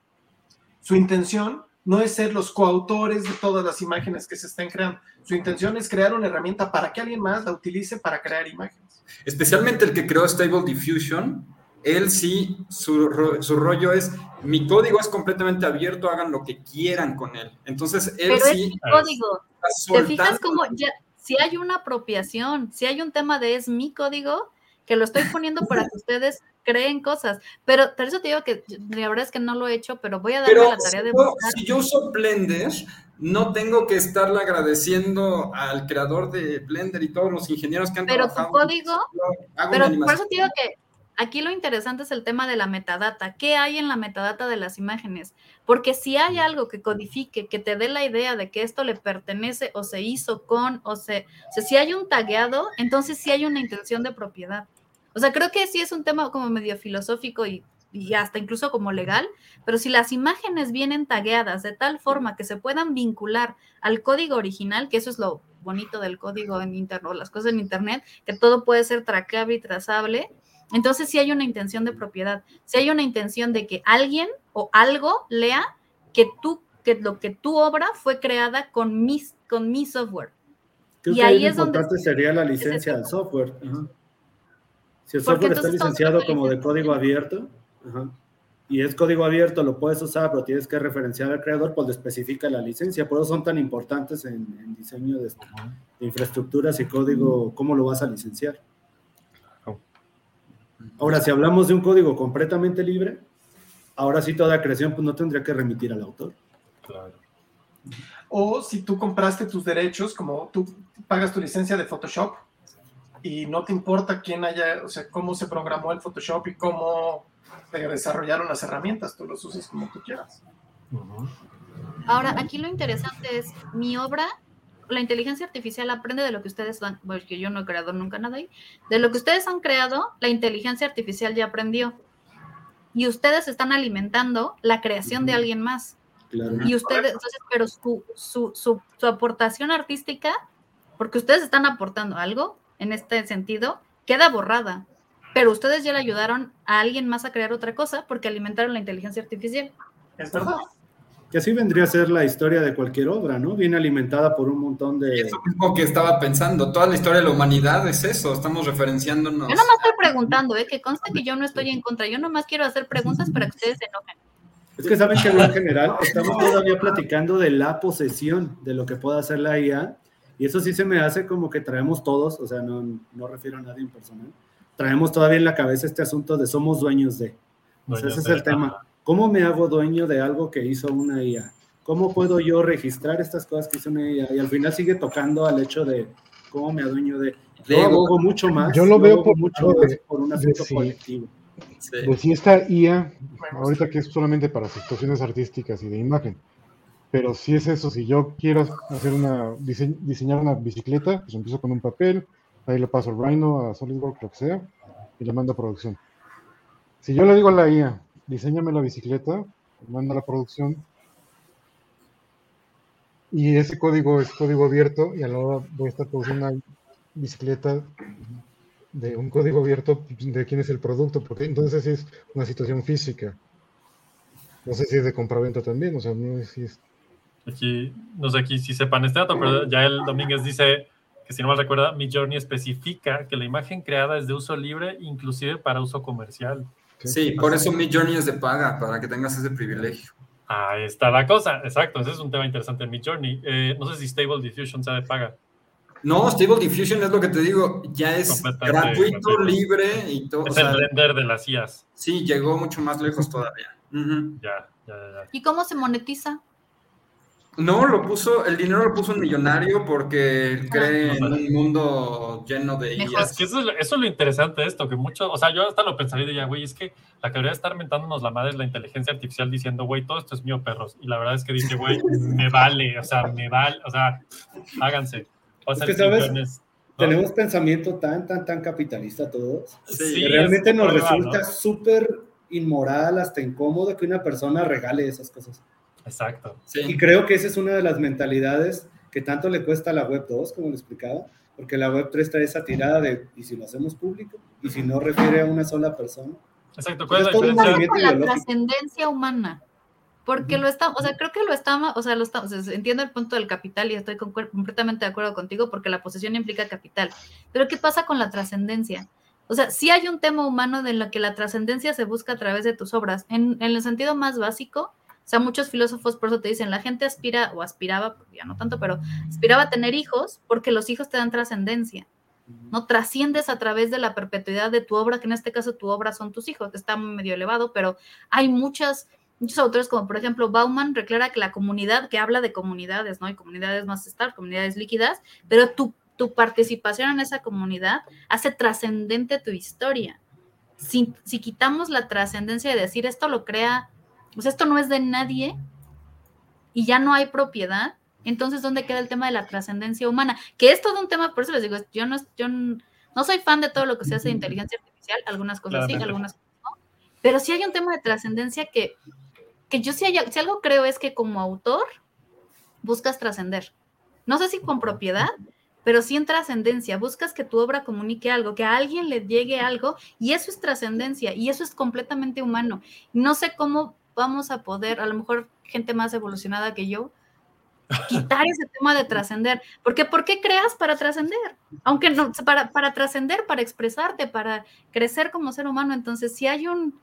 Pues yo creo que es un diálogo interno, ¿no? La creación del artista, más que, creo que ya el ego viene en que los, los demás me reconozcan como artista, pero si, si yo creo algo que a mí me satisface, eso debería ser suficiente porque... Pero no se volvió muy gratuito ahora la creación. Ajá, ese, ese sería el, otro problema. Que digo que si nos conflictúa, de repente pienso, pues podemos pescar GPT-3, conectarlo a, a DALI o a Stable Diffusion para que escriba los prompts automáticamente y hacemos una especie de loop infinito en el que se creen millones y millones de imágenes automáticamente sin intervención humana y pues, ¿qué importa?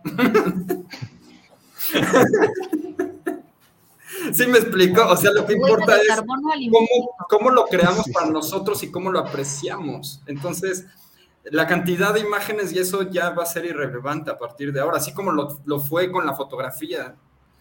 Fíjate, Fer, que sería interesantísimo hacer un ejercicio con un, con un software que aprenda solo, con que se genere texto solo que se dé comando solo y que no esté seleccionando, haciendo la curaduría de las imágenes. Increíble. Porque es, estas, estas, estas manos de cuatro dedos, pues nunca, se, o sea, no habría nadie que diga no, eso no. ¿no? Entonces, ah, eventualmente tendríamos imágenes de 16 dedos y 20 dedos y, y ahí veríamos la, la verdadera originalidad del potencial de esta tecnología, porque ahorita seguimos pensando como pensamos nosotros, no como piensa la máquina. ¿no?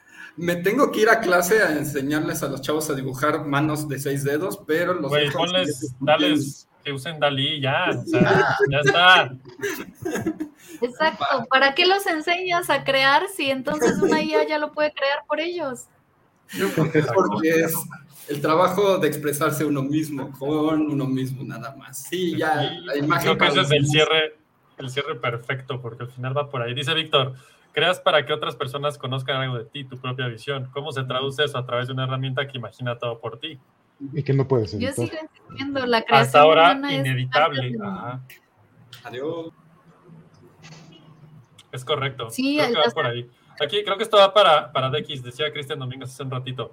Eh, ya está, esto entra en el plano de la temporalidad de las cosas y sobre qué tanto durará en el tiempo un NFT, porque si se trata de saberse propietario de algo, ese dueño eventualmente morirá, y sí es cierto. Sí, es que seguimos atados a, mira, cuando se pasa a cadena de bloques, que es básicamente todas las computadoras son servidores, lo único que queda es esta misma idea, ¿cómo, cómo, cómo tengo vida aquí, más allá de mí. Por eso las cosas se registran se registran como únicas y te registran como dueño. Hay proyectos NFT en donde tú mueres, puedes dejar una dirección de contrato en donde todos tus NFTs van a pasar o heredárselos a esa cuenta y podrían ser tus hijos. Y ese es el futuro, por ejemplo, de los testamentos. Claro, órale.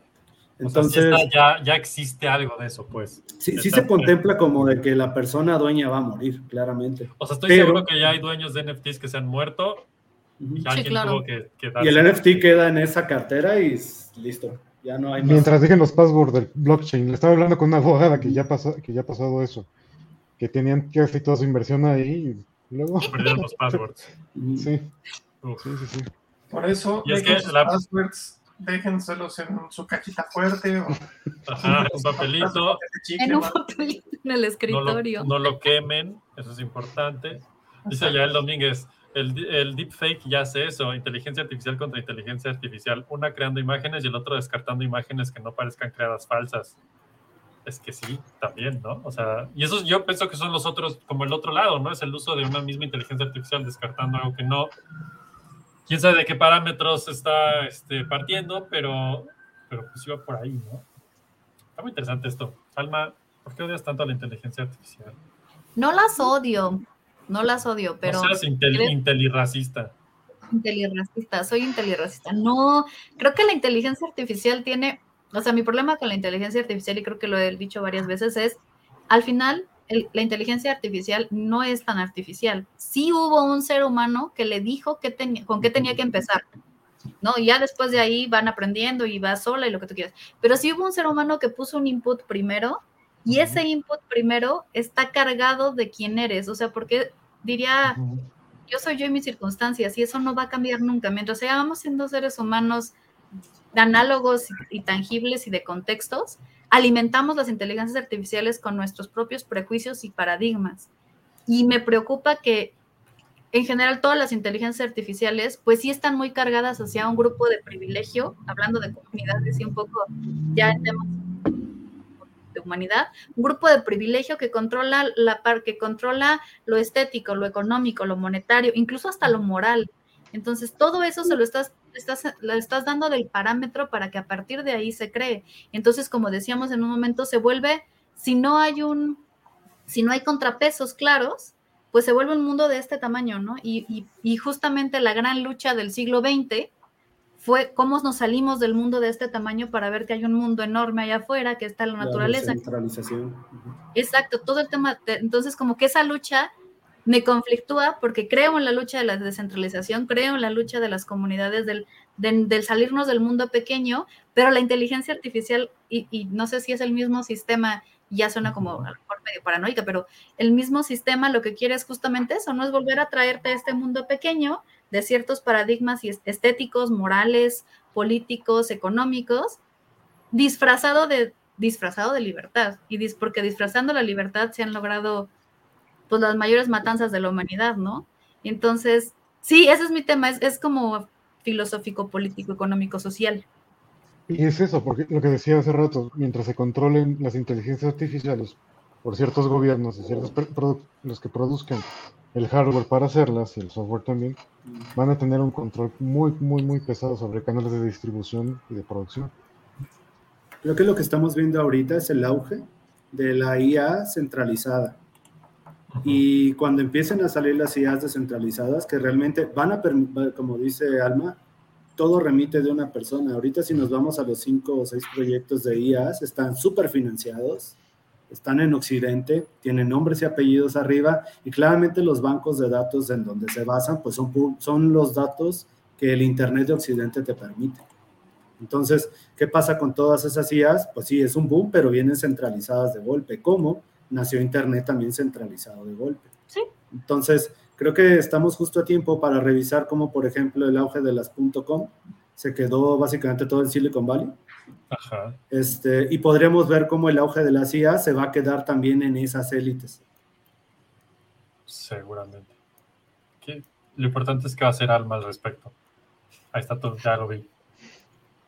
No, yo creo que sí, esto es muy interesante. Y entonces lo que viene, que van a ser estas las IAs descentralizadas, en realidad el potencial es otra cosa. Ahí, ni siquiera podemos ahorita alcanzar a ver,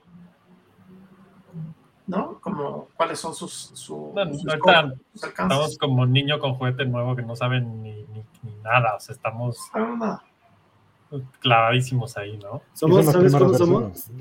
Somos los niños cuando recién se levantaron y traen sus juguetes nuevos de Reyes y de eso. Exacto. Traemos esa euforia, ¿no? Y el cuestionamiento, pero este boom de la CIA, ponle que se calmen unos seis meses en donde nazcan otras, ya creo que tendremos también el plano de pensamiento un poco más aterrizado, porque no es tanto la IA, es cómo la estamos usando y qué tanto nos estamos apropiando de ella, porque la seguimos viendo como un ente ajeno a nosotros. siempre es así, siempre es el uso lo importante. Exacto. Pues muy bien, muy bien. Creo que, pues, Alma, ¿qué quieres? Yo sé que tú quieres decir algo antes que todo para cerrar esto. No, yo, yo, inteligencia. primero, que, que quiero hacer más un énfasis, es inteligencia artificial. O sea, no sé si esa parte nos debería decir bastante de todo este pedo, pero bueno. Exacto. Creo que primero que nada agradecerle a nuestros invitados, que la verdad es que los venía yo escuchando y sí fue un diálogo así me chulada, este, sobre un tema que es complicado y que la mayoría de las personas es complicado porque también otra cosa, el conocimiento, o sea, muy poca gente entiende cómo se crea una inteligencia artificial, cómo se hace, eh, ¿no? O sea, cómo, cómo, cómo surge. Entonces creo que ha sido un diálogo bien bonito entre lo que es la tecnología y el arte. Entonces yo les quiero agradecer. Y ya por último, lo, único que les quiero preguntar es, ¿a favor o en contra? Así, radicalización, sin medias tintas. Y esta pregunta va para el chat también. ¿Qué opinan? ¿A favor, o en contra? A ver, ¿qué opinan? Diego. A favor, totalmente. No, sería estúpido ponernos en contra porque nos va a aplastar. Ahí viene. Exacto. Nos están escuchando. Sí. Ahí viene. Lo, que, lo que sí es que estoy a favor del, del uso inteligente. Pero bueno, eso también, ¿qué quiere decir? Ya, ¿Hacia dónde va? Creo que todos vamos a irlo, irlo conociendo en esto. No llevamos nada. Yo estoy seguro que en uno, como decían hace rato, ¿no? Lo que dijo Nvidia esta semana, lo que va a decir Nvidia en un año y lo que va a estar pasando en cinco años, no tenemos ni la menor, ni la menor idea. Es como, o sea, esto está revolucionando el medio de una forma que es imprevisible y que, pues la neta está emocionante. Mientras, creo que mientras no estemos en contra, se va a poner muy interesante porque mejor uno flojito cooperando y fluyéndole, y entonces te adaptas y lo adaptas y pues le avanzas, ¿no? no, Eric, no. a favor, Alma, lo siento. Aquí ya el Domínguez dice, a favor, es parte del futuro, a pesar que sí me toca. Que sí te toca, pues a todos nos toca.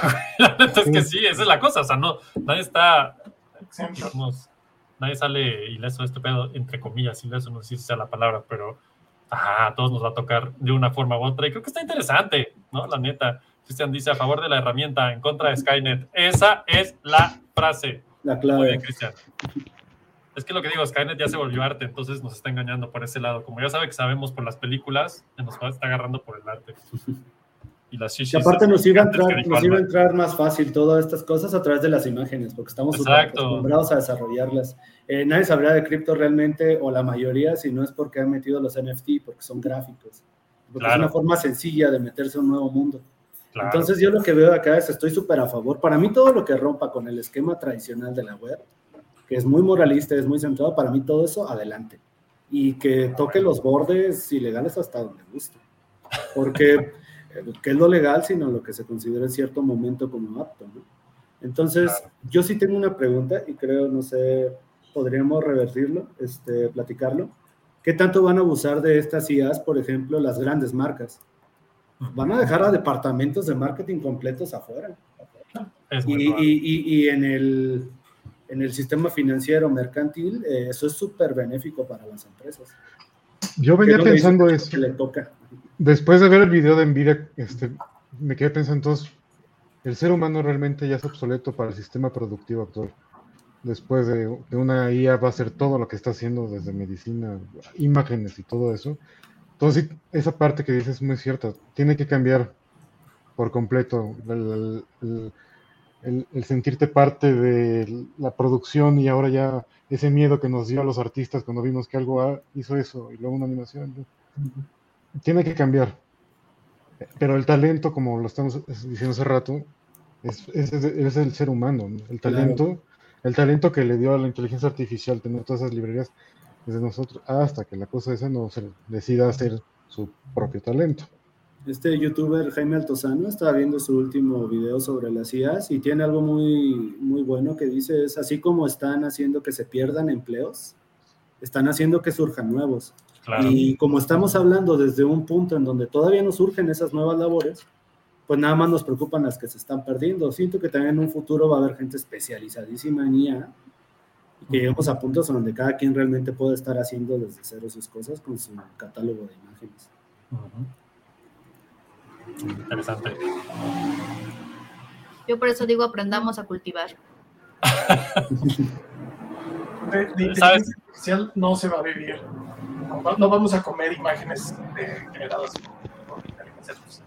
Exacto, hasta ahora. Yo estoy seguro que va a haber procesos de inteligencia artificial de cultivo muy pronto, si no es que ya existen. Ya está en el video. Seguro, seguro. Ahí está. Y, pues nada, esto es lo que pasa con la inteligencia artificial. Creo que Arma es la única que está en contra, pero puede estar a favor, pero va, va, a empezar a entenderlo de otra forma y va a decir, ok, está bien, está bien. Muy bien, pues muchas gracias. Súper tema, de verdad, gracias, Dex, Diego, Pedro, por caer el día de hoy aquí a Floppy. Siempre es un gusto platicar estos temas a profundidad con gente que le intensea igual o más que nosotros. Y pues estoy seguro que no sea ni la primera ni la última vez. ¿Cómo los pueden seguir, buscar o contactar en redes sociales si es necesario, Dex? Ay, no tengo, no uso. Ve nomás, ve lo que está. Ahí está. Tan así no me gusta la web 2 que no me distribuyo por Ah, es que es pura web 3, claro. Sí, para los que no habían entendido la diferencia, ahí está. Diego, no, muchas gracias por la invitación. No, un gusto. Eh, muchas gracias, Eric. A mí me pueden seguir en Instagram, así arroba Diego Marquina. Ahí pueden ver algunas de las cositas que subo y comparto y podemos estar en contacto por ahí. Buenísimo. ¿Y Pedro por ahí? Muchas gracias por la invitación, estuvo muy, muy padre. Tenía muchas ganas de escuchar también puntos de vista diferentes de esto, que no fuera de abogados. Exacto, exacto. Se ponen muy raros con esto. Creen, muchos, muchos creen que ese miedo que tenemos los artistas esto, vamos para cerrar, que, que, a sus profesiones no les va a tocar. Muchos tienen los ojos cerrados, pero no se dan cuenta que todos son valores y todos son escalas y todos son gráficas. O sea, todo es cuantificable. Entonces, son datos y datos y datos. o sea, un, abogado más que nadie, ¿no? O sea, solo hay, una cierta base de leyes, una cierta de sí y no, este es esto, más esto, más esto, igual a culpable, ¿no? O sea, creo que será el más rápido de sustituir. Ah, sí. sí, pero dicen que no. Entonces, no hay que tenerle miedo, según yo. A mí me pueden encontrar en, como Pelechuga en Facebook, en Instagram, en Behance, en todas partes. Okay. muchas, muchas gracias por la invitación. No, a ti, a ti. Almita, ¿cómo quieres terminar este floppy del día de hoy? Que nos atañe en esta ocasión, en esta circunstancia. Que nos atañe. Ajá. Pues nada, solamente agradeciéndoles y pues les prometemos que el día que quieran pueden caerle, nos avisan con mucho gusto, los invitamos. Y pues agradecerles también a todos el chat que estuvo muy activo con esto de las IAS. Y pues vamos a ver, pero yo sigo insistiendo, hasta que esto no sea más allá de Silicon Valley, es un peligro, porque es control.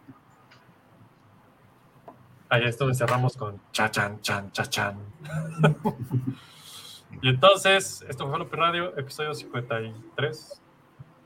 Nos vemos la semana que entra con algo que va a estar muy bueno. No se los quiero spoiler, va a estar muy interesante. Nos vamos a poner un poco retros. Esto fue Floppy. Que la inteligencia artificial esté con ustedes y sueñen y esas cosas.